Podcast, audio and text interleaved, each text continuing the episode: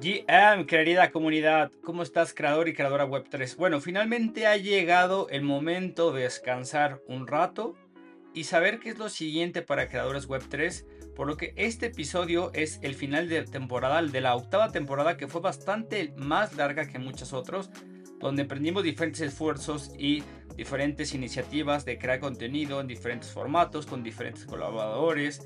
Se viene la, la colección de NFTs de creadores Web3 se vienen cosas interesantes, pero sinceramente es tan importante el workout como el descanso eh, para en el ejercicio recuperar el músculo y en este caso igual, para regresar con formas más creativas, más frescas. Gracias por sumarte a esta última temporada de Creadores Web 3. Y para cerrar esta temporada cerramos con broche de oro con Lucio y con Claudio que nos van a platicar tuvimos una conversación bastante fascinante sobre la creación de DAOs en este proceso de transición en el que están actualmente. Recientemente lanzaron su, su Metapool o, o su, protocolo de staking para Ethereum y nos han contado la fascinante historia que fue crear desde cero Near y llegar a un muy buen total value lock de varios millones de dólares y ahora brincar hacia Ethereum y por qué transicionar hacia las DAOs y intentar desmitificar o esclarecer qué sí es una DAO y qué podría no ser una DAO en pleno siglo XXI 2023. Espero que disfruten muchísimo este episodio y nuevamente muchísimas, muchísimas gracias por sumarte a esta última temporada de Creadores Web 3. Un abrazo muy fuerte. Hola Lucio, hola Claudio, gracias por estar acá, bienvenidos a Creadores Web 3. Gracias Anthony. Venga, para que la gente que escucha este podcast pueda saber un, poco acerca de ustedes, eh, ¿quién, ¿quiénes son ustedes y cómo están en Web3? O sea, cuéntenos rapidísimo cómo entraron al mundo de Web3, Lucio, Claudio. ¿Qué arranco Claudio? Arranco yo, vale, vamos uno y uno, pues. Eh, no, pues a ver, eh, todo inició en 2017. empecé creando una cuenta en Coinbase, ¿no? Eh, y bueno, y, bueno, y, empezar a entender qué era eso que, me estaba ofreciendo Coinbase. Litecoin, XRP, Bitcoin, Ethereum. Eh, y entré porque había un fondo de inversión en Guadalajara llamado Hackers and Founders que habían decidido hacer lo que es un protocolo para un, un fondo líquido más, más que nada, ¿no? Es un protocolo que iba a gestionar los, los assets de, un, de, de unas de startups en las cuales están participadas por. Entonces la idea de hacer este fondo líquido que después ya nos enteramos que era security y que por ende pues era tenía que salir casi a bolsa al fondo de inversión para que esos tokens no eh, eh, pues cumplieran con las normativas de poder resolver un problema muy sencillo, ¿no? Que es la falta de liquidez para first time founders o para early founders. Y, y así fue como me topé con el tema de Ethereum, ¿no? Entonces me pidió el fondo que, bueno, que generara mi wallet de Metamask, ¿no? Bueno, no, era My Ether Wallet, ¿no? Empecé con My Ether Wallet. Este, y bueno, ya apuntando esa serie larga, ¿no? Y dije, ¿qué caray es esto? Entonces hay que, hay que fondear, ¿no? Hay que ponerle I, ¿no? Y pues, ¿dónde consigo I? No, pues Coinbase, ¿no? Ya, bueno, me hice la cuenta. Y así fue como entré el mundito. Ya después vi que, pues bueno, había algo de especulación ahí, compré Bitcoin, ¿no? Este, XRP, después me enteré que no cobraban fees cuando los pasaba de un lado a otro. Y después para poder este, eh, pagar algunos gastos que tenía en euros, no, pues no fue súper bien, ¿no? Sin tener que hacer sus cambios de, de MoneyGram o, estas cosas así. Y después, obviamente, de Troll Winter, ¿no? 2018, 2019, y por medio justamente de participar en este fondo de Hackers and Founders, eh, hice algunas pequeñas inversiones en AngelList y de ahí me invitaron a CoinList. Eh, participé ahí sí que en varios este, de las ofertas de CoinList, ¿no? El Blockstack, Near, Avalanche, Internet Computer Protocol, Mina, Solana, eh, Rally, ¿no? Pues varias. y, nada, y entonces de repente dije, pues bueno, vamos a hacer algunos productos aquí o intentar hacer unos productos. Mi perfil es, siempre he estado en el, área, en el área de producto, mucho en el tema de desarrollo, comercialización, go to market, ¿no? Básicamente de cero a uno llevar productos, software as a service, o sea. Y, y nada, probé varias tecnologías, la verdad, muy pocas, o sea, estaban todavía muchas en pañales, ninguna estaba en mainnet y, pero me toqué con Near, ¿no? Near Protocol. Y aquí fue como conocí a Lucio, ¿no? Entonces eh, empezamos a intercambiar un poco de, de, mensajes, ¿no? Lo invité en un podcast que, que, en ese momento estábamos grabando en pleno pandemia, se llamaba Open Enchilada, ¿no? Algunos de, algunos de ustedes posiblemente lo hayan escuchado hablar. Eh, básicamente puros ñoños que estábamos ahí hablando de tecnología mientras estábamos encerrados durante la pandemia. ¿Comiendo enchiladas? Este, comiendo enchiladas, ¿no? Em, pero bueno, entonces, y, creo que aquí si quieres, no sé, te lo dejo a ti para que continúes con la historia, pero fue a través de involucrándome en, en, proyectos, en protocolos, involucrándome en, todo el proceso de desarrollo, que fue como conocí a mi socio, ¿no? Y de esa manera eh, fue como lanzamos este Metapool. Pero bueno, ahí dejaré que, que Lucio cuente su historia y, nos lleve a ese punto donde me convenció a, meterme en esta locura que es desarrollar y crear en Web3. Entonces, adelante, Lucio. Sí, sí, acá Claudio es el, el espíritu de, de, de, la parte de hacer que las cosas estén disponibles para las personas. Yo me había escuchado, yo fui programador toda mi vida, siempre he estado del, lado técnico. Y recuerdo algo que escuché en un, en una entrevista que le estaban haciendo también a un founder. Y lo que dijo fue, fue muy, muy claro. La parte técnica es solo una parte. Y si no es la mitad, es un poco menos de la mitad de un producto exitoso. Eso, te soy sincero, para los que estamos del lado de programación, de la parte técnica, es difícil de entender. O, no lo vemos, como estamos tan eh, aplicados a la parte de codificación, para nosotros todo termina cuando el código está corriendo, cuando tenés un buen producto. Pero en realidad ahí las cosas recién empiezan. Si tenés suerte y tenés un buen producto, podés tener un producto exitoso. Porque por más que hagas eh, el mejor software, si no tenés nadie que sepa cómo ponerlo en las manos de los usuarios, va a quedar durmiendo en GitHub toda la vida. No sirve para nada. Es difícil de entenderlo. La verdad que fue una medio como una epifanía. Y en ese momento empecé a buscar a la gente. Te digo que tuve, tuve la gran suerte de, de, conocerlo a Claudio. Me pareció que era el, tipo de persona que, que, que, se podía complementar conmigo y la verdad que hasta ahora hemos, ¿cuánto Claudio? Dos, tres años ya trabajando juntos. Así que los dos hemos tenido suerte, si se quiere. Otra cosa que me parece que nos define es que estamos en Latinoamérica, no, en Latinoamérica, no tanto para Claudio, pero yo estoy en Argentina. Entonces, una cosa que todos los argentinos tenemos de entrenamiento y no sabemos es que conocemos perfectamente lo que es una shitcoin. Porque vivimos como una. Entonces, no tenés que explicarle a un argentino que es una shitcoin, ya lo sabe. Y creo que en base a eso también hay mucha, muchas ganas de escapar de un sistema financiero corrupto, digamos. A veces me pasa, tenemos mucha interacción con, con europeos y americanos, y también es difícil que lo entiendan. Por ejemplo, desde el punto de vista de un argentino, lo más importante de cripto es que sos un ciudadano soberano, que, que realmente podés tener control de, tu dinero, digamos. La gente que tiene algunos años como yo y que ha vivido el 2001, cuando directamente los bancos te decían, sí, sí, vos tenías esta plata ayer, pero hoy ya no las tenés más. No sé si recuerdan esas imágenes de jubilados golpeando con martillos las puertas de los bancos. Esas son cosas que los europeos y los americanos no, no, no le entran en la cabeza. No, no está dentro de, de las posibilidades que vayan un día al banco y el banco le diga no. No existe para ellos.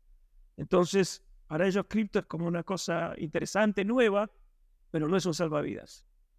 Entonces, yo creo que hay una hay un, hay un approach distinto desde Latinoamérica, Argentina, Venezuela, todos países que han tenido, que viven con una shitcoin y han vivido lo que es eh, depender de, un poder centralizado para, para tu finanza.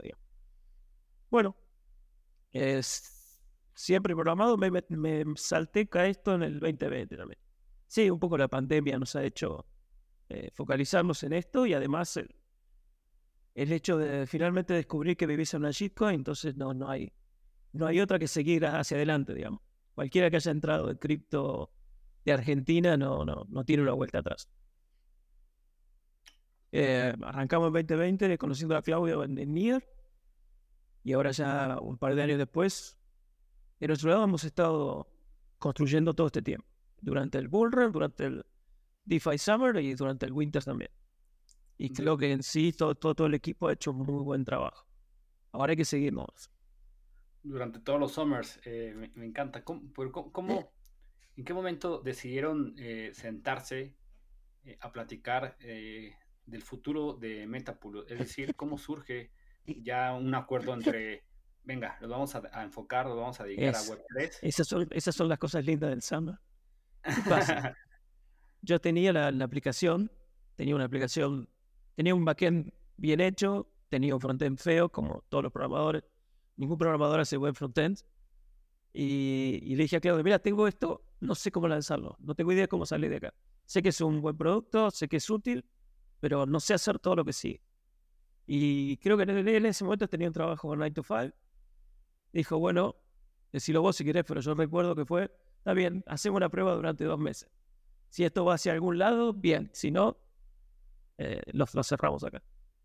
Y bueno, si esto va a algún lado, fue el fin del 2020. Y creo que él, tenía como idea tener un millón de TVL en dos meses y llegamos a cinco o seis, no me acuerdo. Una cosa así. Y ahí, ahí contamos tu, tu decisión de, de, escapar al 95.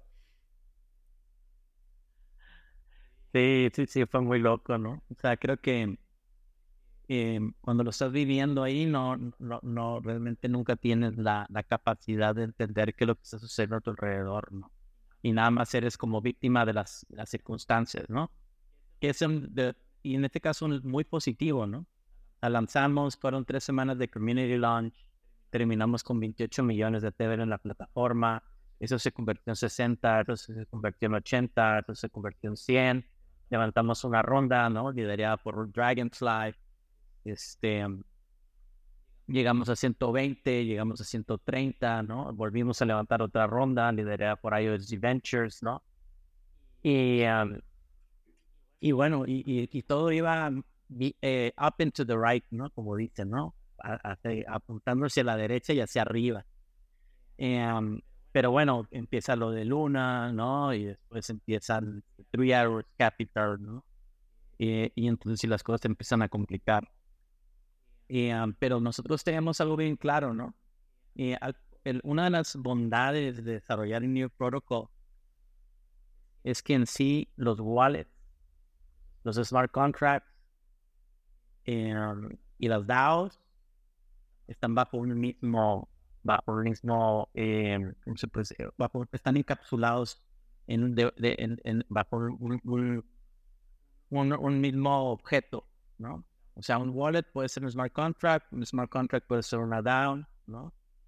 Eh, y eso da una a pie que nosotros cuando lanzamos eh, la plataforma de Liquid Staking en Genesis, venía detrás una DAO.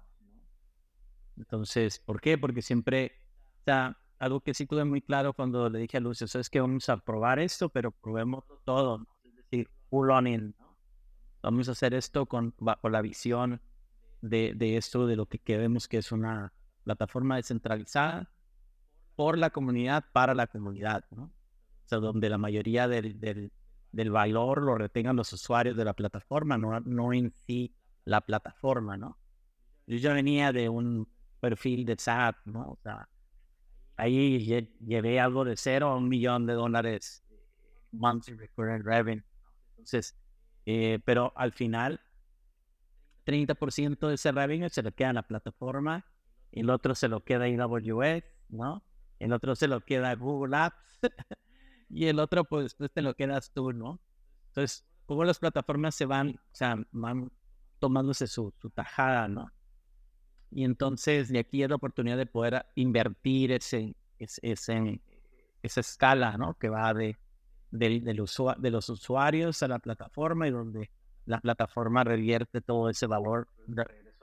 Y, entonces, em, pues nada, eh, ni, ni Lucio ni yo teníamos experiencia con el tema de una DAO, ¿no? Esa es la realidad. Nunca, nunca fue algo que, que nos consideremos expertos, pero sí sabíamos que eh, para que algo fuera sustentable, eh, tendría, tiene que estar este componente, ¿no? Que es, los usuarios se quedan la mayoría del valor y si es así, pues en teoría es, un, un círculo virtuoso, ¿no? Donde vienen más usuarios, retienen el valor, la plataforma genera más valor y así sucesivamente, ¿no? Entonces, eh, para nosotros que hacemos staking, que, que es la, digamos, la actividad primordial de una plataforma de proof of stake, ¿no? Que es el caso de Near.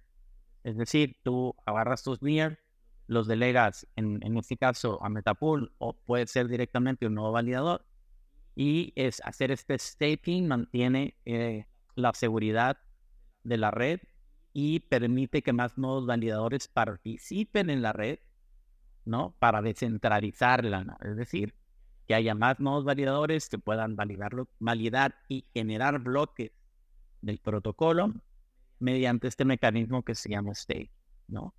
Entonces, em, ahí es donde nosotros vemos este, o sea, hay que hacer un poquito de entre business model, tokenomics, ¿no? Y un poco de gobernanza, ¿no? Tienes que empezar a, y yo y Lucio somos expertos en eso, ¿no? O sea, tenemos, lo estamos haciendo conforme el feedback que nos da la comunidad, nuestros, nuestros backers, eh, y todos aquellos que se ven interesados en querer participar en la gobernanza de la pool, ¿no? Eh, Entonces, dale, Lucio. No, no te iba a decir que también Ethereum desde el merge tiene la misma lógica. Cuando nosotros arrancamos, eh, no, estaba el merge de Ethereum todavía. Ethereum era todavía Proof of Work. Eh, así que la misma lógica de, que tenés que stackear para mantener a la, red descentralizada se aplica ahora a Ethereum. Sí. Eh, por ahí, por poner algunas cifras, había un análisis de Mesari el, justo ayer sobre la Layer 1 y eh, o performance Ethereum está más 3% en comparación a todos los demás de menos 23% justo por Chapela. Entonces creo que eh, es un sentimiento positivo eh, bastante fuerte que se, se va fortaleciendo eh, con el paso del tiempo sobre ese pues, paso exitoso, ¿no? Entonces hacia allá van. Pero justamente déjenme esbozarlo como si fuera un, un, barco donde pues se están empujando hacia, hacia, hacia un norte, ¿no? ¿Cuál es su norte? O sea, porque en algún momento deciden, vamos con todo, eh, afortunadamente empieza a avanzar todo, pero pues empiezan a plantearse el, futuro de Metapool, ¿no? Y, esbozas como tres cosas que son importantes, eh, donde han ido aprendiendo, pero que son importantes. Eh, token Economics, eh, DAOs y pues la parte de, de staking, ¿no? En esas tres, si lo, lo conjugamos como pues una, un, un, conjunto de piezas, pues deben tener algún mecanismo que está enfocado hacia algún propósito, ¿no? ¿Cuál es el propósito? ¿Cuál es el North Star Metric de, de Metapool? O sea, ¿cuál es el ideal a 5 o 10 años de para qué construir este tipo de plataformas para América Latina? Ojo que estamos siempre en discusión de eso. Tenemos un norte común, pero vos viste cómo es DeFi y Web3. Lo que digas hoy, dentro de una semana, cambió todo totalmente, se puso pata para arriba. Pero creo, corregime Claudio, es más, ahora nos vamos a juntar para Ethereum Argentina, así que ahí vamos a hacer una discusión más detallada de todo. Eh, lo que vamos a, hacia donde vamos es a facilitar a los usuarios a participar de staking. ¿Por qué de staking? Ojo, esto es importante. Staking es una primitiva previa a DeFi.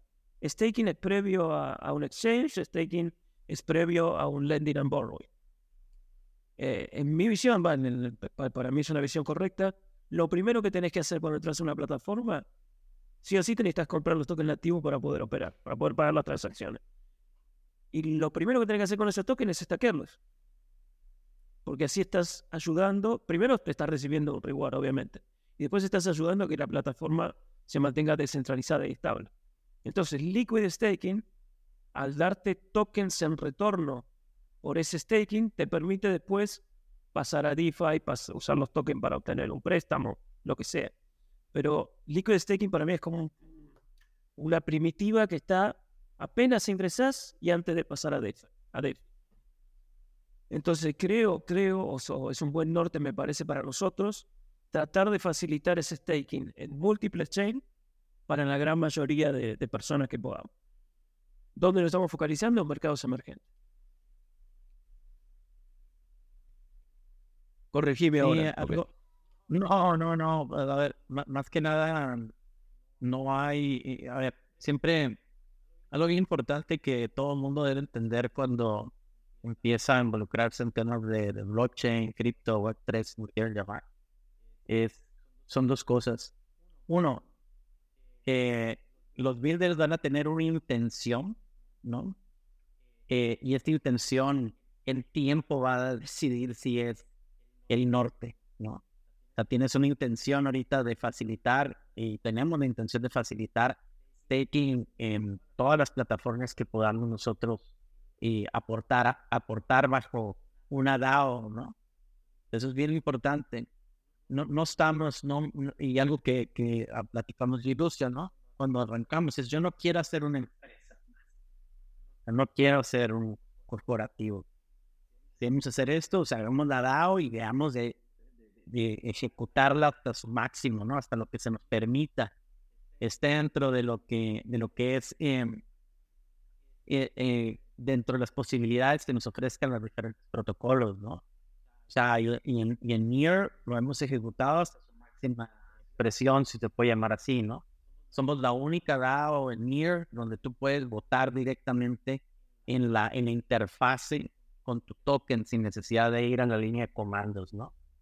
Eso era algo con lo cual estuvimos, pues, digamos, en tira y afloje internamente con, con, con los builders de Near, ¿no? Y al final decidimos hacerlo nosotros, Porque había un equipo eh, que se dedicaba al tema de la DAO, pero nunca estuvo dentro de su roadmap y dijimos, ¿sabes qué? Mira, aquí es donde viene la magia de, de crear en protocolos descentralizados, ¿no? Es, no necesitábamos ese permiso, ¿no?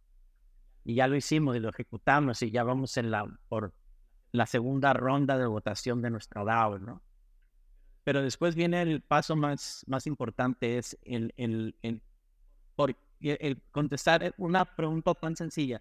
¿Por qué me debo involucrar yo en la DAO? Y ahorita la respuesta en la mayoría de los protocolos que hay allá afuera es entrar en la política de dirección o influir en la dirección del, protocolo con muy poco impacto. Es decir, vas, votas y después llega un whale y hace lo que quieras. ¿no? Aquí nosotros tenemos la posibilidad de poder, de permitir a cualquier persona poder votar directamente en lo más importante que es que debe tener un protocolo, ¿no? La, más, la decisión más importante de un protocolo no es hacia dónde, no es una decisión técnica, es una decisión totalmente eh, de incentivos de toque, ¿vale? ¿A qué me refiero con esto? la parte más importante que le interesa a la gente votar es cómo vamos a utilizar la tesorería esa dado. Es lo más importante. El resto cae en saco roto. La el mayor interés que hay en la gente por participar en la gobernanza y un protocolo es eso que está en la tesorería, cómo se va a utilizar. Y en ese sentido, nosotros sí, en, este año nos reunimos en Barcelona y, decidimos, ¿sabes qué? Es todo o nada, ¿no? en el sentido de que pusimos todos los fees del protocolo de NIR a disposición de los usuarios, ¿no? O sea, de la gente que interesa la gobernanza de Metapool. Este, y entonces, eh, para mí lo más importante ahí fue que estamos poniendo, eh, ¿cómo se dice? Todo en manos de la comunidad, ¿no? Déjame, te tengo, déjate, me tengo rapidísimo. Mencionabas previamente que cuando se pusieron de acuerdo fue no queremos hacer una empresa más y en esa empresa más es un business model donde hay la ganancia, la maximización de la ganancia, eh, la ganancia se va hacia esa empresa y de ahí nace la acción de, de ese pensamiento, nace la acción de lo que, va, lo que ganaría una empresa tradicionalmente en su business model, que es a través del fee, el que acabas de decir, se lo damos a la DAO, ¿no? Entonces es como si yo creo que no hay nada bajo, no, no, no, bajo el sol. Eh, una especie de cooperativa para que la gente lo pueda entender, donde se distribuyen las ganancias. Y entonces la siguiente pregunta es, ¿cómo se va a sustentar la DAO? ¿no? entonces es como, parte de la, de, la complejidad, ¿no? Eh, ¿Cómo se sustentan si no hay ganancias entonces? Eh, sí hay, ¿no? O sea, a ver, bueno, el, tema de hacia, hacia la, la, la, tesorería, ¿no? Este, la tesorería los divide en 50 y 50, ¿no? 50% va a la gente que participa en la gobernanza, ¿no? Es decir, que va, va a votar por aquellas iniciativas o propuestas que realice la comunidad. Estas propuestas que va a realizar la comunidad tienen que ir alineadas a alimentar y crecer el protocolo. O sea, no hay, ahí es donde tenemos que, tiene que haber una alineación de incentivos, ¿no? Y hay siempre un balance, ¿no? Obviamente buscamos la sustentabilidad, ¿no? Y la sustentabilidad, ¿cómo va a llegar? El momento de que va a haber, tiene que haber excedentes, o sea, si esto funciona, va a funcionar, quiere decir que hay mucha gente participando, interesada en la gobernanza, por ende van a adquirir o van a recibir de alguna manera u otra los tokens de gobernanza de, de Metapool, que se llaman Meta, los van a bloquear, van a recibir voting power, al bloquearlos van a recibir parte de los protocol fees, votan por las iniciativas que van a recibir el otro 50%. ¿Y eso qué hace? Que generas, uno, circulación, obviamente, de, de los tokens de gobernanza, generas una utilidad, obviamente, y lo más importante, iniciativas que alineen al crecimiento del protocolo. ¿Cómo quieres que tenga más? O sea, ¿quieres, ¿quieres que se repartan más protocol fees? Pues trae más TBL, así de sencillo, ¿no? O sea, trae más near a ser estaqueado con, con el protocolo. No estamos ahorita nosotros eh, no somos ingenuos, ¿no? O sea, reconocemos que aquí hay un reto eh, en el tema de la sustentabilidad, ¿no? Pero lo primero que queremos hacer es que funcione, ver que ese mecanismo justamente sea este, tenga este círculo virtuoso y después poner en manos de la comunidad. A ver, señores, señoritas, ¿no? Aquí el tema que va a suceder es, hay que pagar la fiesta. Operar el protocolo lleva tanto, ¿no? Y ponemos en votación o sea, si la, o sea, aquí es donde tienen que estar todos los incentivos alineados. Toda esta gente está recibiendo protocol fees. Obviamente va a tener un incentivo de que el protocolo siga funcionando, ¿no? O que propongan ellos cómo, cómo mantenerlo, Ningún problema. Está, el código es open source. El, el, el, el, contrato ya está corriendo. O sea, ahí sí que es, es donde entra ya la, la ideología, como te digo, ¿no? cuando nosotros vamos y ejecutamos la, máxima expresión de lo, que, de lo que permite el protocolo, ¿no? Y en este caso es también de la comunidad, ¿no? aquí se trata de empujar por los dos lados, a nivel de código y a nivel de comunidad, ¿no? Entonces, eh, adelante. No, no, hay, hay un estado final de la DAO al cual estamos apuntando. No sé si lo han leído, ha salido hace poco, hay una diferencia. Un nuevo concepto se llama Borgs, como los Borgs de, Star Trek. La idea es que la DAO en sí no ejecute, sino que pueda contratar Borgs para que hagan la ejecución. Por ejemplo, hoy de facto el equipo de Metacool, de Metacool está operando el protocolo, pero a lo que queremos ir es a un punto en el cual la DAO pueda votar y decir, bueno, sí, qué sé yo, este que está operando, o este grupo que está operando el protocolo no me gusta, se presentó fulano y mengano y quieren operar el protocolo. Hacer el mantenimiento, digamos, la, la, la parte que hace que digamos, que monitorea a los validadores, que mantiene el protocolo estable. La idea es que la DAO pueda hacer eso, despedir la Metapool, el equipo actual y contratar otro equipo. El objetivo final es ese, que la DAO contrate entidades que la mantengan viva. Falta, obviamente, no es en el estado en el que estamos, pero así eso va. Aquí, aquí tengo varias telas eh, de dónde cortar, eh, varias cosas fascinantes, ¿no? Yo creo que este, eh, es un camino desafiante, extremadamente desafiante, pero muy fascinante. Y en esos puntos fascinantes eh, hay tres ideas que ahorita mientras lo platicaban eh, quiero conversar y aprovechar el right de que están acá para entender cómo, cómo, cómo piensan ustedes. El, el, primero es, me imagino, el uso que, que muy bien a, Mariano Di Pietra de MakerDAO, igual argentino, y, y, uno de los tweets que hace constantemente en, en, sus cuestiones es que justo uno de los puntos que acaba de decir Lucio, eh, la mayoría de las DAOs deberían tener como C-level, ¿no? Porque se ve como el C-level de gente que, que, viene, pues, de grandes corporativos, etcétera, como para poder manejar. Entonces es como, un primer punto que quiero tocar con ustedes sobre la profesionalización de la DAO, ¿no? De, que deben ser roles interesantes, eh, completos, eh, bueno, seguramente la DAO lo decidirá.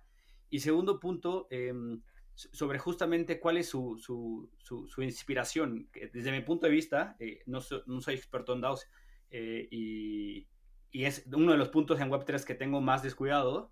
Eh, desde mi punto de vista, eh, incurriendo en sesgos eh, cognitivos, muy probablemente existen muy pocas DAOs exitosas y una de ellas es MakerDAO que funciona muy bien eh, con su propósito. Seguramente ustedes tienen muchas otras en el radar. ¿En quién se están inspirando para hacer esto? ¿Tienen algún referente de DAO? ¿Aspiran a un tipo de DAO que vean por ahí? MakerDAO es un buen modelo. Pero, a ver, hay distintas escalas también. MakerDAO creo que está gastando no sé cuántos millones de dólares por mes en salarios. Es, una, es, otra escala. Mucha gente dice que están gastando de más, pero no importa. Eh, creo que tiene que haber, tiene que ser suficientemente flexible el modelo como para poder empezar de la nada y llegar a MakerDAO. Y además vamos, vamos a ser puramente sinceros. Esto es interesante, es útil, es un buen norte, pero a su vez tener la presión de las regulaciones no es solo ir hacia la DAO porque la DAO es bonita. Vas hacia la DAO porque la DAO parece la estructura más resistente ante las regulaciones. Eso no se puede negar. Sí. De hecho, hago un paréntesis rapidísimo. Eh, hay un artículo que he mencionado acá en el podcast eh, de Coindesk sobre la historia de Ronnie Christensen, uno de los creadores de MakerDAO, que él dice, yo no quiero estar acá, soy biólogo, vivió en China, porque justamente él em, empieza, a imaginarse el futuro de la DAO, donde el camino es bastante rocoso, ¿no? Por el tema de la regulación que acabas de mencionar, que justo cuando empezó a hacer el DPEC de USDC, fue cuando propusieron el end of the game para empezar a transicionar hacia la DAO. Lo que acabas de mencionar, eh, de no queremos ser regulados, tenemos, no quiero estar en la cárcel prácticamente, eh, ¿cómo, ¿cómo, puedo hacer para que la DAO eh, funcione, no? Entonces, en, en ese modelo, ¿cómo podrían imaginarse ustedes que funcione la DAO en, digamos, en cinco años? ¿Cuál es como el, esquema que quisieran plantear? Ahorita están poniendo como las bases, los cimientos, y seguramente la DAO va a tomar su propio camino, pero me imagino que va a ir hacia algún futuro. ¿Qué es, qué qué es, qué es ese futuro que ustedes están imaginando, intentando impulsar de la DAO? Yo imagino la DAO controlando la tesorería y teniendo que decidir cada año a qué equipo contrata para hacer qué contrato este equipo para, hacer el mantenimiento, contrato este equipo para hacer marketing, contrato este equipo para hacer comunicaciones, le pago a este otro equipo para extendernos hasta esta otra chain. Ese tipo de decisiones se tiene que tomar simplemente del lado. La mayoría de los holders vota, acepta o no presupuesto que se le plantean y vamos con adelante. Eso para mí es una, es una real DAO. Votación y otras entidades que ejecutan. ¿En dónde quedan ustedes? ¿En, dónde se imaginan? Podríamos ser despedidos, pero confiamos en que vamos a seguir trabajando bien. Y no habría problema. A ver, esa es otra cosa que es interesante que yo estoy notando ahora en Web3 y que tiene que ver con la pandemia. Es muy común saltar de un protocolo a otro, o saltar de una cosa a la otra, o hacer dos o tres cosas al mismo tiempo. Estás en un hackathon, estás. Yo lo hice, yo estaba trabajando en Nier, pero también estaba trabajando en Solana y y me puse a mirar, eh, nos pusimos a mirar Polygon, nos pusimos a mirar Coco. Es muy común que gente salte de un, de un lugar a otro. Así que creo que se viene también, junto con las DAOs, una etapa en la cual va a ser común que vos labures 3, 4 meses para una DAO y después saltes a otra DAO y a otra DAO y a otra DAO y a otra cosa.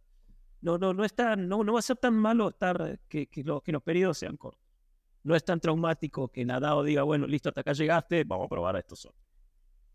No, y, sigue la, la, tendencia de multi-chain, ¿no? O sea, que el, el, al final, a vamos a dar dos pasos para atrás ¿no? y contestemos la pregunta. ¿Dónde, dónde estamos de aquí cinco años?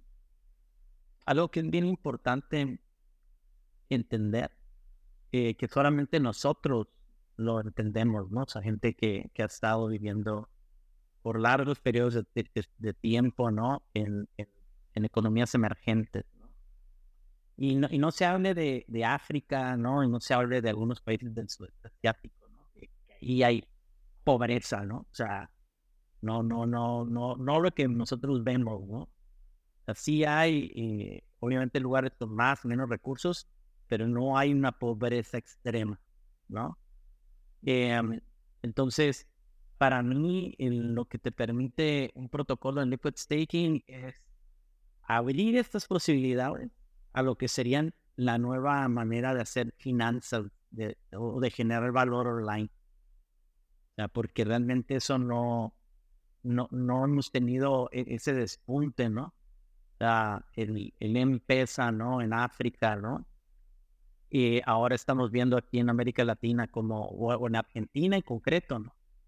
Como ya la gente se resguarda en los activos este, eh, digitales, ¿no?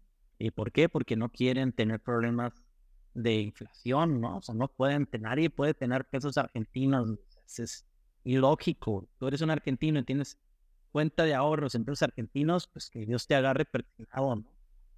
Entonces, em, para mí es, ¿dónde está Metapool? Metapool va a estar, tiene que estar ahí, ¿no? En, ese, en esa conversación, ¿no?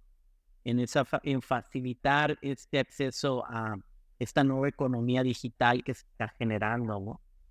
Eh, la otra vez ahí estamos en una, registrar en la radio, ¿no? Eso muy curioso, ¿no? Que era una radio tradicional ahí de Querétaro. Y este, estamos hablando de Internet Computer Protocol, protocolo.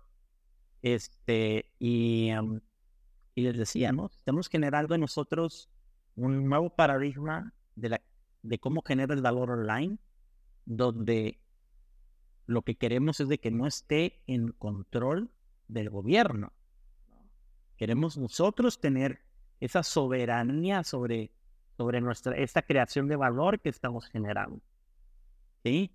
Entonces, por lo menos a estar, vamos a estar del lado de educar, de hacer el onboarding de todo esta, estas, este, este one billion que dicen, no van a venir de Europa, no van a venir de Estados Unidos, van a venir de las economías emergentes, ¿no? O sea, ese one billion de ahí viene, ¿no? O sea, no por nada el último DEPCON se hizo en Bogotá.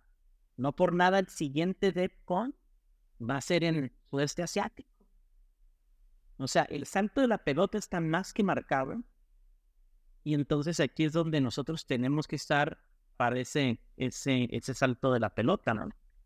Entonces, eh, y para nosotros es educar, ¿no? Ahorita es liquid staking, ¿no? Después poder hacer lending and borrowing, qué sé yo, ¿no? Eh, hicimos un, un, un, mercado secundario de bonos también en NEAR, ¿no?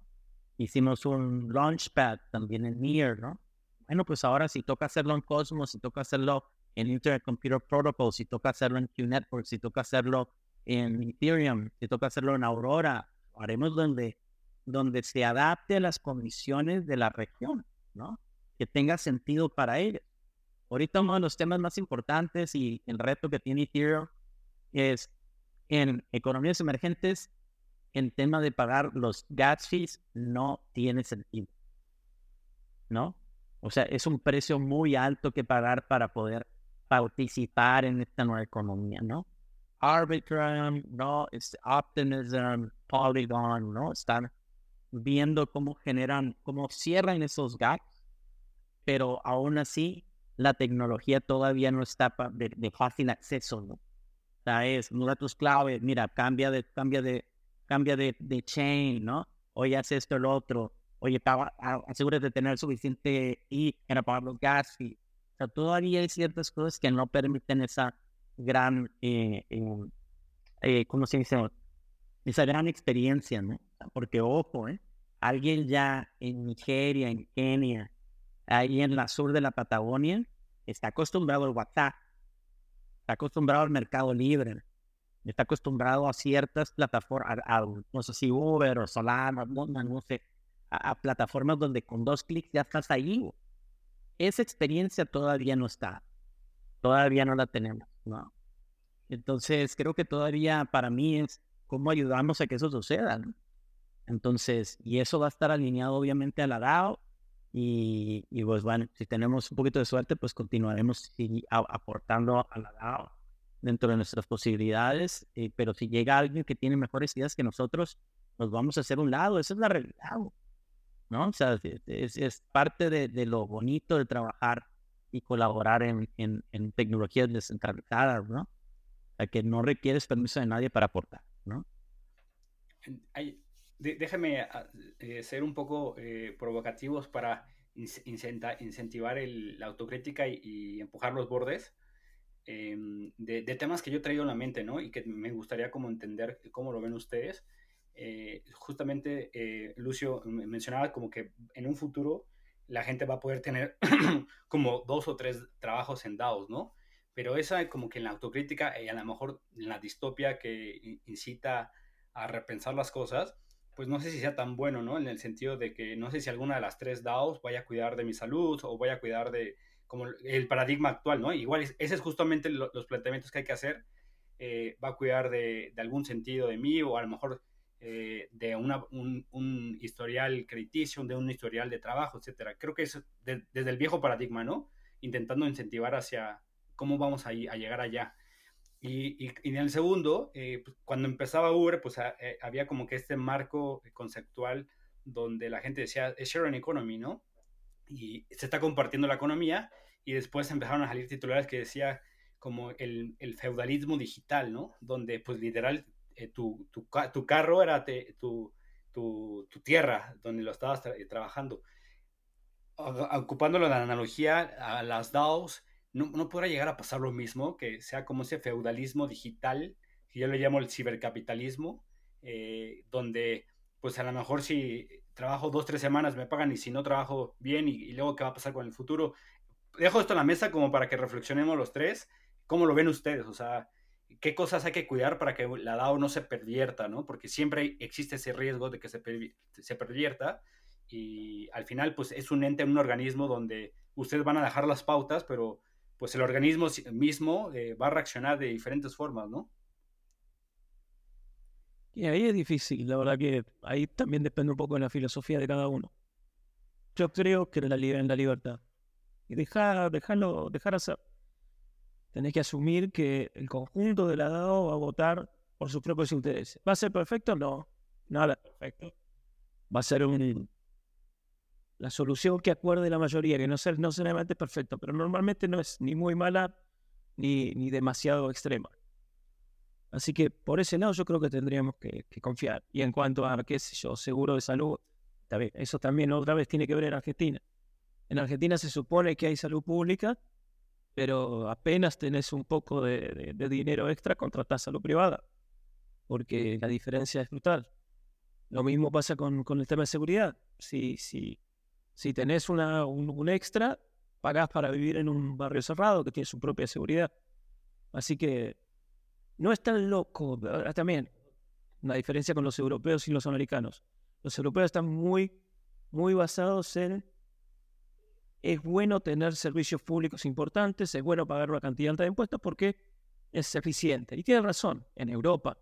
Ahora, cuando, cuando bajás a otros lugares, ya cambia la mano, ya cambia la mano, ya, ya estás pagando 70% de tus ingresos en impuestos y estás recibiendo cero, porque entre mala calidad, eh, corrupción y robo, estás recibiendo cero, es así. Y o sea, tenés que pagar 70%, un asalariado paga en Argentina el 70% de sus ingresos.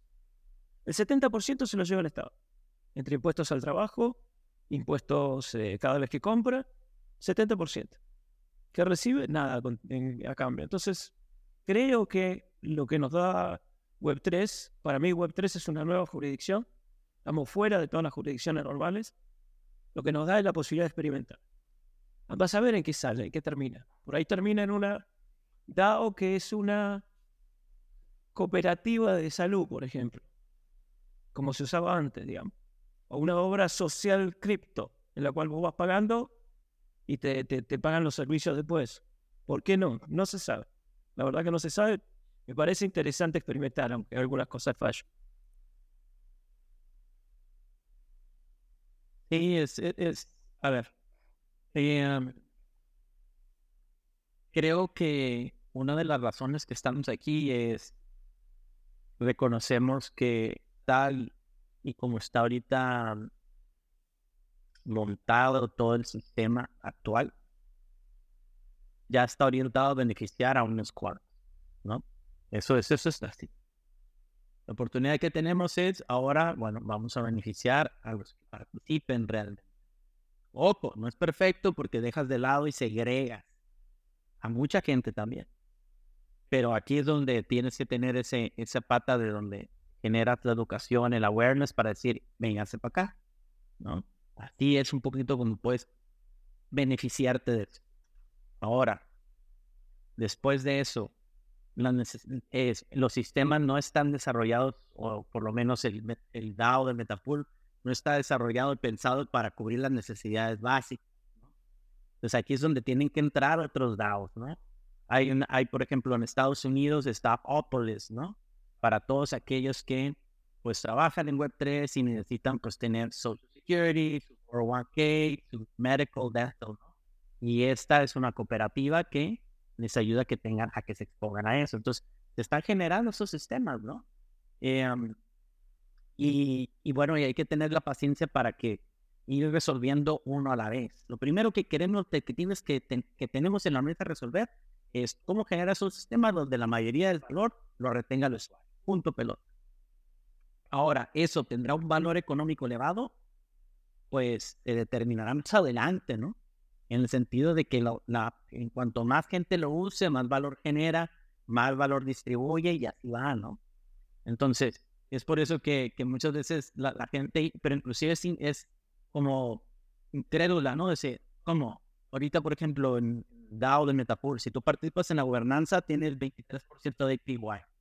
Y la gente, ¿cómo? ¿Cómo puedes tener 23% de APY? Pues sí, estamos poniendo todos los fees del protocolo en esto. No, esto no puede ser. O sea, también después de la propia gente que, que tiene, que cree en esto, pues no se la creen. Entonces ahí está donde tenemos que, a, ver, tiene que haber un trabajo de educación, ¿no? tiene que haber un onboarding, eh, tener conversaciones como las que estamos teniendo ahorita en este podcast, ¿no? Para que la gente entienda que, pues que sí se puede hacer y se debe hacer así, ¿no? O sea, la diferencia que nosotros tenemos con Skater Labs, con Everstay, con Stakewise, con Lido, es que esas son empresas, Son empresas detrás de esos protocolos, No hay DAOs detrás. Tendrán una filosofía de DAO y querrán, tendrán, tendrán una iniciativa a largo plazo en el roadmap, pero no le están poniendo en el centro y enfrente la iniciativa, ¿no? Y aquí es donde nosotros decimos, sí se puede, o sea, si se quiere, se puede. Obviamente mucha gente dice, bueno, este, tendrá sentido de negocio, o posiblemente la gente dirá, que Claudia y este Lucio están locos, ¿no? No, no tienen ni puta idea del tema de cómo hacer un negocio, ¿no? Y, uh, un negocio tradicional, sí, sabemos cómo hacerlo, Lucio ya lo ha hecho, yo ya lo he hecho. Pero aquí se trata de repensar y no repetir. O sea, porque si no, al final vamos a generar los Facebook, los Twitter, los TikTok, los Snaps de Web3. ¿eh? Si no nos ponemos las pilas, los vamos a volver a generar otra vez, porque somos buenos en hacer eso. ¿sí? Sistemas que acaparan todo el valor generado por los usuarios, ya nos hemos realizado. ¿Los quieren volver a repetir? Pues adelante, sigan apoyando a las corporaciones, pues que tienen ahí como su, ahora su, su, etiqueta de Web3, ¿no? Entonces, eh, ojo, esto no es una crítica hacia esos sistemas, ¿no? O sea, generan mucho valor, aportan al ecosistema, aportan a Bitcoin, hacen sus grants, perfecto, ¿no? Están aportando, ¿no? Pero a, a mediano o largo plazo no cumplen la misión de la, a la cual la mayoría de nosotros nos apuntamos, que es cómo genera sistemas descentralizados, donde el valor lo retengan en su mayoría los usuarios. Entonces, y es algo pues que tienes que educar tienes que educar y no te tienes que echar para atrás y tienes que tener paciencia. Y si te tachan de loco, pues te echarán de loco. Pero al final el tiempo y el código van a ser los grandes jueces de si esa fue la mejor decisión o no. Yo creo que también es lo, lo fascinante de esto, ¿no? O sea, e, esa cosquillita de saber qué va a pasar con el experimento eh, es fascinante. ¿no? Hay gente que, que, no le gusta esa incertidumbre de, no, pero dime qué, tiene, qué va a pasar con la DAO, ¿no? Ya dime, y yo creo que yo me, adjunto a su visión, a su sentimiento, a el por qué estar aquí en Web3 completamente. Eh, yo, me encanta todo esto también. Igual estamos eh, creando una colección de, de, NFTs donde no estamos buscando eh, flipear, sino simplemente a ver qué pasa si representamos a la gente que está creando en, en Web3. Y ahorita mencionabas previamente eh, fechas. Eh, aterrizamos un poquito para la gente que a lo mejor está escuchando, está viendo, bueno, ya se metieron mucho la parte filosófica, cosa que me encanta, pero que a lo mejor no, no, lo, no lo logran aterrizar para muchas personas. Aterrizamos en fechas, cuáles son como el roadmap que tienen ahorita. Estamos grabando en viernes y me comentaron que el lunes salen a Ethereum. ¿Qué va a pasar después de eso? ¿Cuánto periodo? Cuéntame un poco como que el, el roadmap en fechas para que la gente lo tenga en, en mente. Sí, o sea, el 17 de julio salimos a Mainnet, ¿no? Entonces, ya ahorita estamos en un periodo de 10 semanas de lanzamiento de lo que le llamamos el, el, launch de la comunidad, ¿no? Donde ahorita estamos eh, incentivando a que la gente delegue su Ethereum a Metapool. Ahorita estamos poniendo ahí un APY del 60,5% anual entonces es bastante, bastante, bastante bueno, ¿no? Lo queremos hacer por dos razones. Uno, eh, lo principal es ahorita el mecanismo de unstaking, eh, digamos, en, la, por la ruta tradicional, no, no está disponible. Entonces entendemos que si denegas y quieres tu Ethereum de vuelta, pues bueno, este, eso todavía va a estar disponible hasta dentro de eh, unos 50, 60 días. Entonces, por eso también necesitamos a la gente que no pierda APY, ¿no? Se, se está generando eso. Va a haber un mecanismo de lo que le llamamos el fast and state, es decir, si tú denegas tu, tu Ethereum a Metapool, sí puedes sí se te pueden, puedes obtener tu Ethereum de vuelta, nada más que va a ser con un fee, que es un, básicamente un swap pool que está ya integrado dentro de la plataforma. Entonces, eh, eso está ahí disponible. Después, el tema más importante, ¿no? Y algo que, estamos, em, nuestro compromiso a ayudar a la comunidad de Ethereum es los primeros mil Ethereum que se vayan a delegar, todos los protocolos, todos los fees del protocolo van a ser donados a proyectos en Gitcoin y a proyectos regionales de Ethereum. Y había mencionado, por ejemplo, tenemos ahorita un partnership con Nación Backless, ¿no? Eh, también con Ethereum Guatemala. Estamos viendo también cómo apoyamos a Ethereum México, ¿no? Se van a ir concretando esos partnerships un poco más hacia adelante, pero la idea ahorita es, y eso es una invitación abierta a tus radios, a la gente que, te, que nos está escuchando o nos está viendo, es, si tú tienes un proyecto interesante en Ethereum, ¿no? Eres alguna economía emergente, ¿no? Obviamente estamos de habla hispana, ¿no? Toda América Latina, incluso España.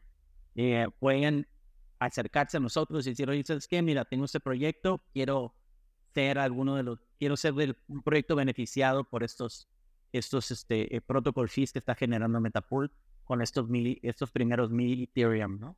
Entonces el compromiso también a, poner a la comunidad en el centro y adelante de todo lo que hacemos. Y, porque eso es lo que estamos haciendo en Near, ¿no? Near Protocol.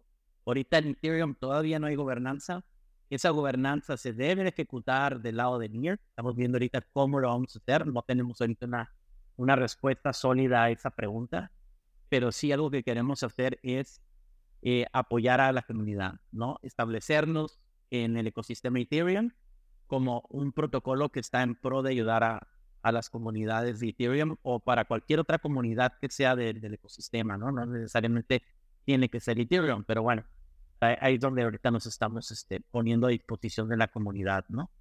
Entonces, eh, dale, Luciano. No, no, sí, una cosa, me quedé pensando en lo que decía Anthony de, de cómo se beneficia la gente. Y lo que es cierto es que vos podés obtener beneficios si entras temprano a algo. Es como, por ejemplo, lo, lo, que me pasó a mí. Yo vi cómo funcionaba Bitcoin desde el 2013, vi cómo lanzaba Ethereum pero nunca me metí. Pues tenía otra cosa, tenía también mi trabajo 9 a 5, mi empresa eh, local seria, y esto era como Vaporware, parecía. Pero el que supo y entró a tiempo resultó beneficiado. Eso es lo que hay que tener en cuenta en este, en este espacio de cripto. Sí, es cierto, de 9, de cada 10 entras y perdés, pero hay uno o dos en los cuales entras y ganás o entras y salís hecho. Por ejemplo, esto que menciona Claudio, estas 10 semanas que estamos incentivando, es una oportunidad durante 10 semanas nomás. ¿Qué, hemos decidido hacer?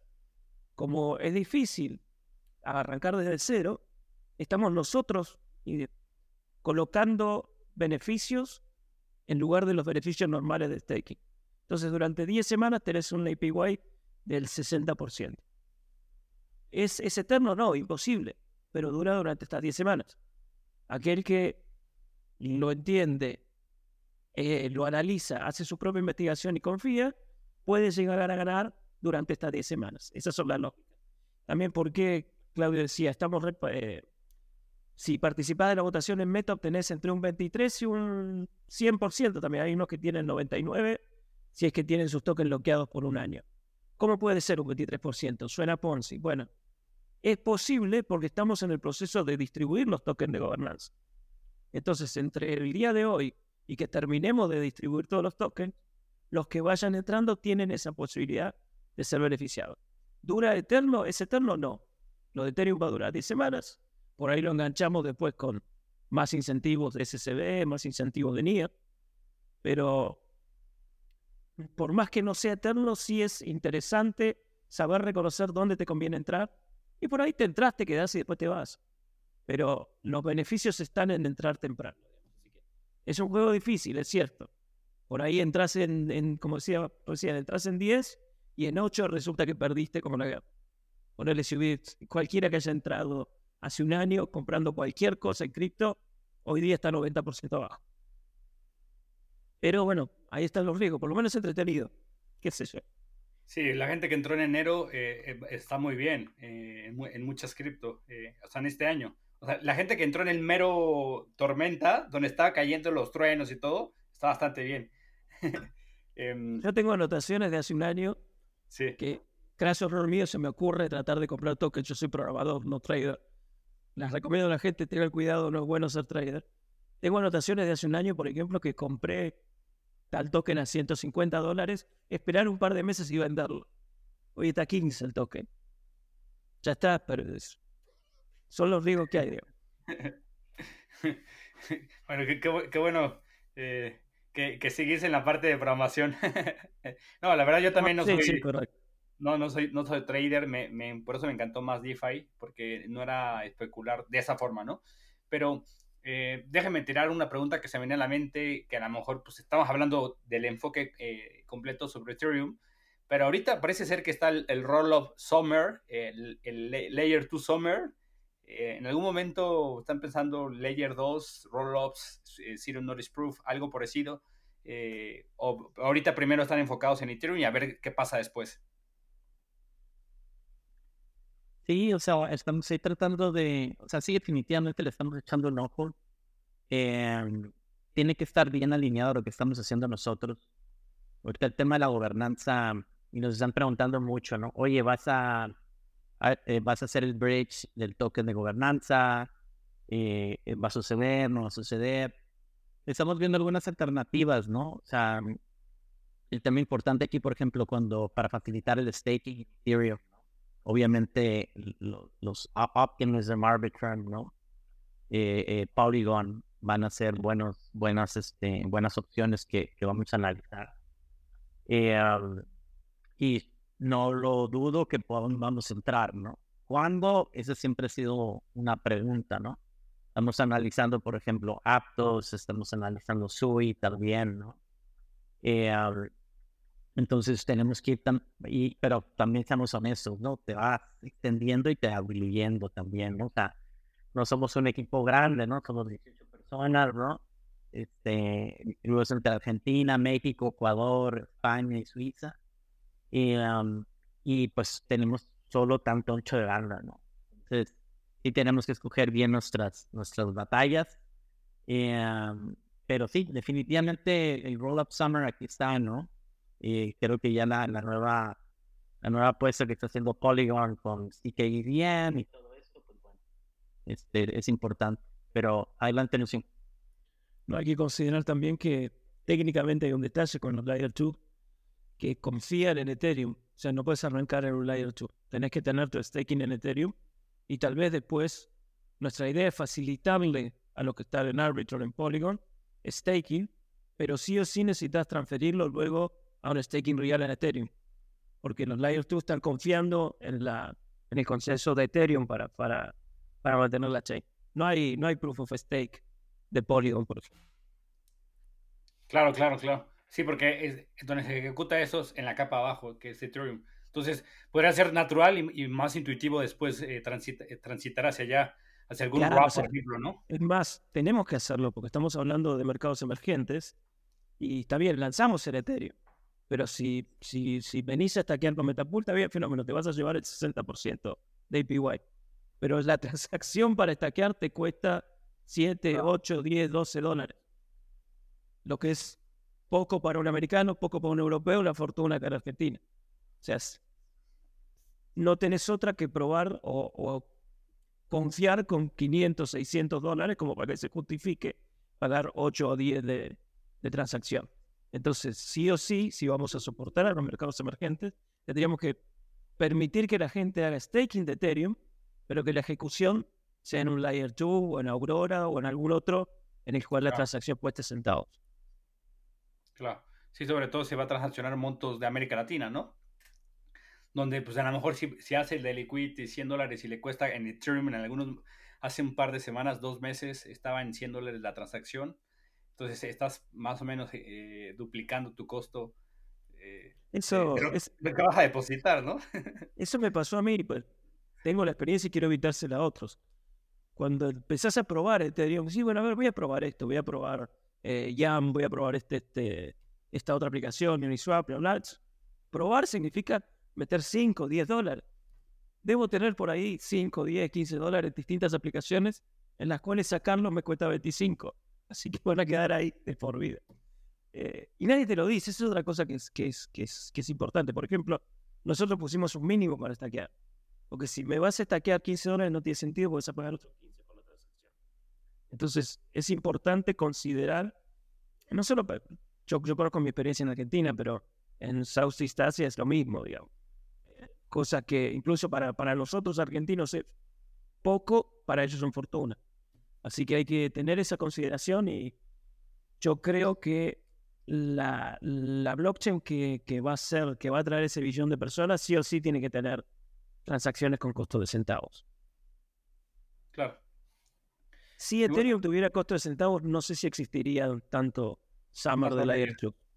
Sí, pero hay, hay, quien, hay quien dice que tiene mucho sentido, que, es como el half value, la, la, la, la cadena del half value donde pues tienes como activos de alto valor y que por lo tanto es bueno que sea caro porque pues esos activos se tienen que resguardar. Pero bueno, hay muy buenas... sí, sí, muy bonito. Lo que pasa es que hay gente que está ganando de esas transacciones, los validadores, está bien, fenómeno. Pero hay 18 otras chains que han probado que se puede hacer por centavo. Claro. Sí, sobre todo son europeos los que dicen eso. Pero bueno, para, para finalmente ir cerrando, eh, Lucio, Claudio, eh, me gusta preguntarle eh, a los invitados. Eh, regularmente siempre se, se, se, aprende, más bien siempre se menciona sobre lo que se ha aprendido en, en Crypto Web 3, pero nunca se menciona lo que se ha desaprendido, ¿no? hay veces que es más importante desaprender que aprender. Y esas ideas que han ido soltando, ¿cuáles son? O sea, ¿qué idea que tenían antes en cripto ya, ya, no, ya no creen o soltaron y se transformó, la dejaron? cuéntenme un poquito qué idea que entraron y tenían muy firmes, ya no lo tienen ahora.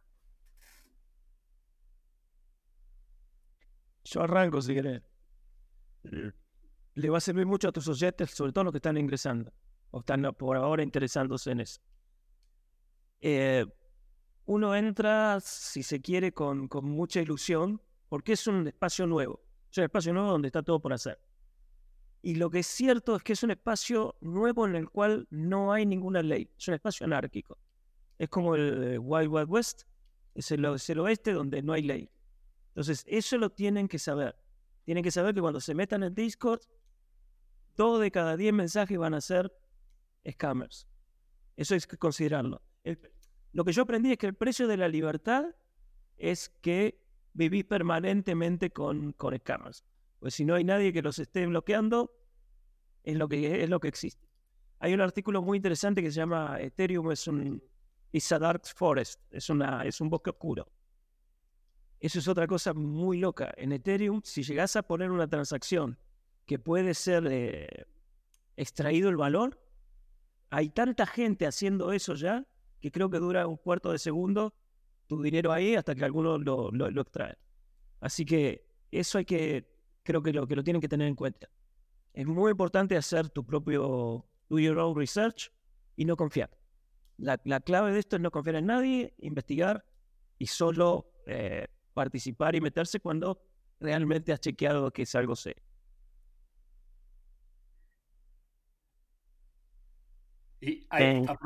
Aprovecho la mención rapidísimo. Si quieren, ahorita terminando, Claudio, eh, ahorita que mencionas sobre la investigación, eh, si tienen, creo que tiene un espacio de documentación, ¿no? Para que la gente pueda eh, investigar sobre la DAO y demás. Pero bueno, simplemente como paréntesis, haciendo retweet al comentario de Lucio. Adelante, Claudio.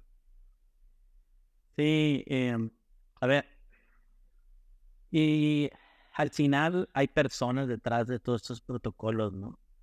O sea, creo que por más descentralizado, por más permissionless, ¿no? Que hablemos, siempre hay personas detrás. Y siempre va a haber estos famosos gatekeepers, los van a ver en todos ¿no? Eso jamás, eso, eso no va a cambiar. Lo hay en la industria tradicional de software y lo hay aquí también en Web3, ¿no? O sea, Aquí lo, más importante es cómo tú vas a dejar mejor este espacio cuando te vayas, ¿no? Eh, y para mí siempre es un poquito el, el, lo que intentas hacer, pero muchas veces llega la realidad, te digo, eso es mi intención, pero llega el tiempo y me pone en el sitio, ¿no? Donde, pues sí, tú puedes ir muy, ¿cómo se dice? Muy hippie, ¿no? Y decir, no, sí, todo el mundo somos iguales, vamos para allá. Y después la realidad viene y te pone en tu sitio, ¿no? Y te da una dosis de, una, dosis de, de, tu chocolate no preferido, ¿no? Y es un trago bastante amargo. Sí, un trago bastante amargo donde, no, no, o sea, es, el tema, ¿no? Una de las cosas que debemos nunca dejar de lado es la gente jamás va a entender, va a entender nuestra realidad. Y no permitamos que otros escriban esa, esa realidad nuestra. ¿no? La otra vez hubo un muy buen artículo que escribió Asim, que trabaja en Gitcoin, ¿no? Criticando fuertemente, ¿no? O sea, eh, oye, todos vamos a París, ahí sí, sí, ¿no? Hay disturbios en todo el país, ¿no?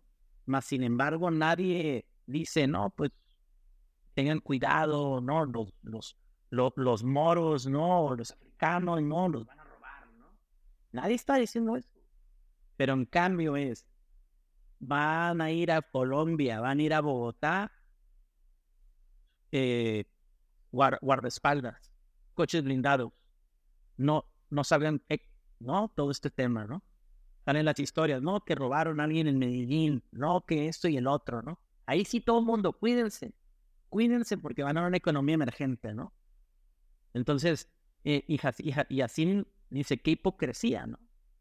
Um, Obviamente, sí hay una diferencia. La diferencia es que es una de las capitales más importantes europeas.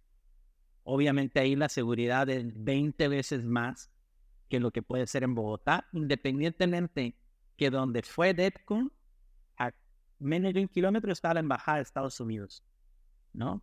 Eso es lo que yo les decía a la gente. Este perímetro que está aquí, créeme que la secreta está, pero bien metida. Y aquí no va a pasar ni Dios. ¿Por qué? Porque están ahí los gringos del otro lado. Y aquí no va a pasar absolutamente nada. ¿no? Entonces, pero bueno, obviamente, ¿quién contó la historia?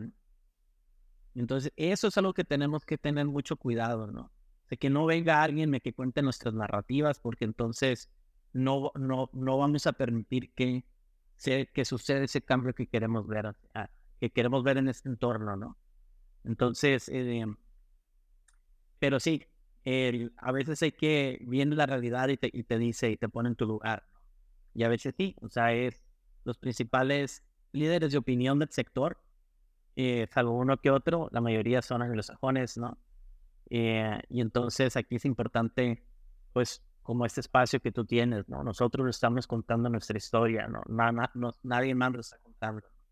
Tal vez esto puede ser un poquito mi influencia de vivir siempre en frontera, ¿no? He vivido toda la vida en frontera, Tijuana, Mexicali. Entonces, eh, para mí eso es algo muy importante, ¿no? Que ahora sí tengo una oportunidad de cómo protocolos descentralizados pueden permitir que el valor fluya sin gatekeeper. Entonces es súper importante, ¿no? O sea, ya tenemos acceso a stablecoins, ¿no? Ya podemos, ya tenemos fácil acceso a, un token que represente un dólar, ¿no? O, una, o, un, o un euro, ¿no? Entonces creo que eso eh, no es algo trivial, ¿no? Es súper importante que cuando entré decía, pues bueno, quién sabe, ¿no? Y ahora estoy completamente convencido, ¿no? O sea, esto va a suceder. Nos tocará verlo. Posiblemente sí, posiblemente no pero ya esto, esto ya se inició y esto no va a parar. O estos tokens, algunos se van a ir a, los que se van a ir a cero son aquellos que no han probado su valor en cómo generan esta, esta riqueza, si se quiere llamar así, hacia la comunidad y no extraen esta riqueza, ¿no? sino la multiplican. Entonces, esos son los protocolos que van a sobrevivir. Obviamente, ahorita, hoy por hoy, es Bitcoin, es Ethereum, ¿no? Este, el resto les pondría un incógnita todavía.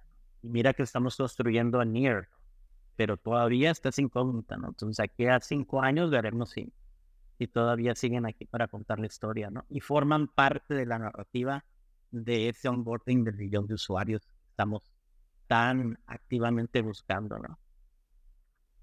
Un, gran cierre sin duda, eh, creo, Claudio. Gracias, gracias eh, Lucio y Claudio por estar acá en, en Creadores Web 3 y pues mucho, mucho éxito con los planes que tienen hacia América Latina, hacia, hacia la región y, y bueno, vamos a estarle siguiendo el, el, paso para estarlos apoyando en lo que podamos también. Muchas gracias, Anthony. Contamos con vos. Muchas gracias, Anthony, que estés muy bien. Abrazo.